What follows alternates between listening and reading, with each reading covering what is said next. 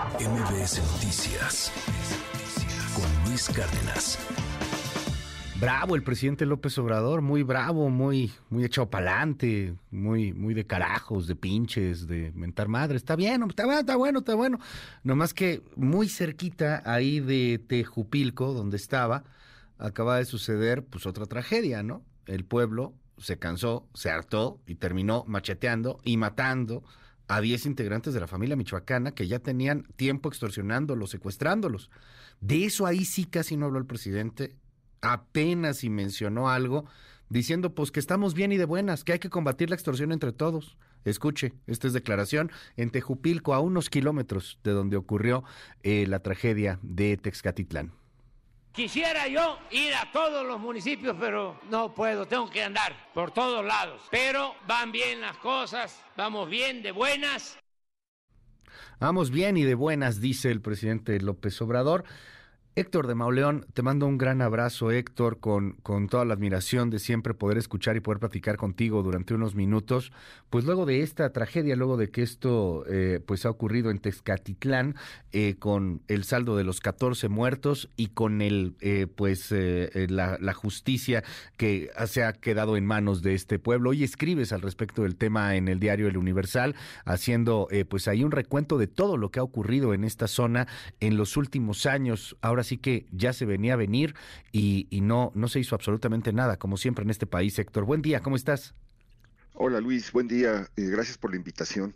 Pues sí, efectivamente son como ha ocurrido en muchas otras ocasiones, las señales venían ya de muy atrás, eh, habían estado dándose una serie de eventos que eh, hacían que Tezcatitlán apareciera una y otra vez a lo largo de los meses, a lo largo de este sexenio en los medios, eh, por una razón o por otra, bueno, todas las razones relacionadas con el crimen organizado y con la violencia, y eh, pues tiene que suceder esta, esta, esta cosa absolutamente inédita en la que un pueblo se cansa de sus extorsionadores, y eh, ocurre lo que vimos en, los videos que circularon el viernes para que eh, cobremos conciencia de que una comunidad existe, de que una comunidad llevaba pues, una década bajo la bota del crimen organizado.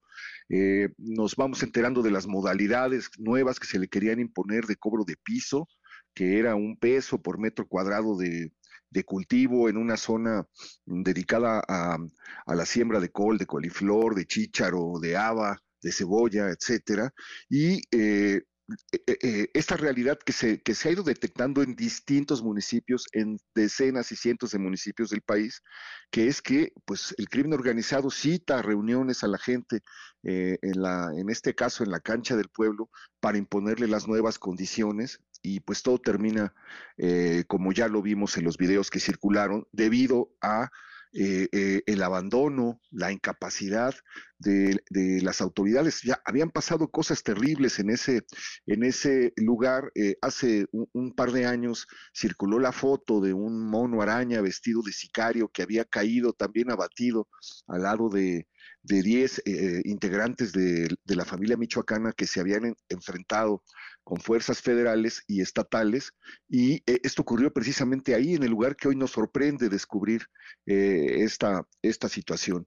Era eh, un control absoluto porque Texcaltitlán se encuentra en el corazón de lo que es el bastión de la familia michoacana. Desde el gobierno de Enrique Peña Nieto se asentaron ahí a sus anchas y desde entonces, a lo largo de todos estos años, eh, han, han, estado ocupando municipios, teniendo un avance criminal que hace que la gente que, eh, que ocupa eso, esos territorios, como muchos otros del Estado de México, tengan que pagar eh, no solamente por cada metro de terreno cultivado, sino por cada animal que venden o que crían, por cada producto que venden en las tiendas, eh, eh, materiales de, de, construcción, etcétera.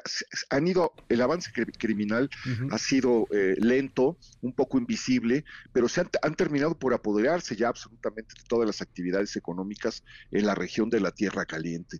Y pues lo que vemos, lo que, lo que vimos es la primera señal de, de, digamos, de hartazgo colectivo que, que marca un, un precedente y algo gravísimo, porque habla, pues sí, del abandono en el que han vivido estas comunidades. Me recuerda de pronto, con todos los bemoles y escalas de grises guardadas, eh, lo que en algún momento sucedió con Peña Nieto en Michoacán con las autodefensas, Héctor, cuando sale Hipólito Mora, cuando en la Ruana se hartan, cuando van en contra, fíjate, justamente igual en aquel momento de la, de la familia michoacana, y después esto que, que se convirtió en una rebelión del pueblo contra los narcos, pues termina también degenerando en, en otros grupos criminales que se disfrazaban de autodefensas, en una corruptela ahí dentro de, de los mismos, de los mismos grupos de autodefensa que supuestamente estaban eh, librando batallas.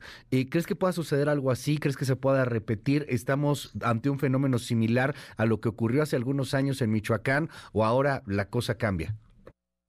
No, no, e, e, e, efectivamente hay un eco con lo ocurrido en, en, Michoacán. Aquí eh, lo, que, lo que ocurre es que todo se da de manera espontánea. Eh, eh, el, el, pueblo está reunido, el pueblo se, se, niega, son amenazados y de repente se prende la chispa que, que ocasiona esto que, que estamos viendo. Y, a los pocos días surge eh, una narcocartulinas eh, de amenaza, pero también salen narcocartulinas, no, no narcocartulinas, cartulinas hechas por las comunidades, invitando a comunidades vecinas a Tezcaltitlán a, no dejarse y hacer lo mismo. Y aparecen citadas precisamente pues Sultepec, eh, Coatepec, eh, eh, Temascaltepec, todas las comunidades que han, que han, este, que, han estado viviendo desde hace, desde los tiempos de las autodefensas, esta situación, porque efectivamente nada cambió con las autodefensas, simplemente cambia, cambió de dueño. Eh, las, las, regiones sacaron a un grupo criminal para que se pudiera meter eh, otro y pues llevamos eh, en esa zona, pues más de 10 años de, en, en, los que las comunidades viven de esa manera, en las que los enfrentamientos y las ejecuciones se han vuelto parte del, del paisaje cotidiano, y de repente cuando pasa esto, pues se llena todo de camionetas de la Guardia Nacional y del Ejército, llegan las autoridades a hacer discursos proponiendo la paz, el presidente, eh, con, sin que se le pueda cortar la sonrisa, eh, llamando a a combatir entre todos la, extorsión, claro. Eh, eh, etcétera, y, a seguir viviendo en esa burbuja en la que nadie vio. A mí me impresiona mucho que el presidente municipal de, eh, de, esta, de este municipio ha repetido tres veces, y su hermano ya fue presidente municipal, y su prima ya fue presidenta municipal, y resulta que, que nadie estaba enterado de la situación, nadie sabía ni nadie vio lo que ahí estaba viviendo y lo que un pueblo entero nos enseñó. Ahora, podemos ver ahí a la gobernadora Delfina Gómez, pues aplaudir la llegada del presidente, mandarle un saludo como si fuera programa de radio a la secretaria de Seguridad Pública, Rosa Isela Rodríguez. Digo, qué bien, qué bonito, ¿no? Este, ahí el, tema político, el tema de que ganaron, aunque también habría que ver cómo va la popularidad de cada quien. Eh, sin embargo, eh, pues esto no, no, no va a durar mucho. O sea, yo recuerdo, insisto, lo que sucedió allá en, en Michoacán y de pronto el Estado se le salió por completo de control. Era Michoacán. Ya cuando hablamos del Estado de México, pues estamos hablando de algo mucho más cerca de la capital de la República, en año electoral. E, esto podría convertirse en gran polvorín y, y no va a haber sonrisa, ni discurso, ni porra que alcance, Héctor. Te, eh, eh, yo sí creo que marca un, precedente y efectivamente en las elecciones de 2021, por ejemplo, la intervención del narco obligó a comunidades enteras a, votar en, eh, en, el sentido en el que los, los grupos criminales lo indicaron. Y creo que esto marca un precedente porque sí es el principio de una, de, de una sensación de, de los poblados de que no hubo respuesta durante muchos años, de que están en el abandono y de que probablemente eh, están ya comprendieron que están absolutamente solos.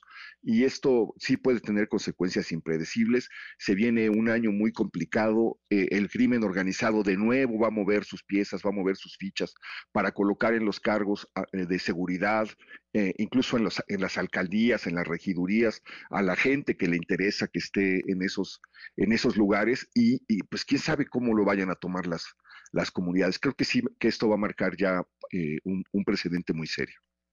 Te aprecio mucho, Héctor de Mauleón, que nos hayas tomado esta comunicación el día de hoy. Te leemos, como siempre, ahí en el diario El Universal, hoy con esta columna, El payaso, el mono sicario y un pueblo que se hartó de sus extorsionadores. Y bueno, pues estamos en, en contacto si nos das oportunidad, Héctor. Muchísimas gracias, te agradezco mucho. Un abrazo fuerte, Luis. Va de vuelta el abrazo. MBS Noticias con Luis Cárdenas.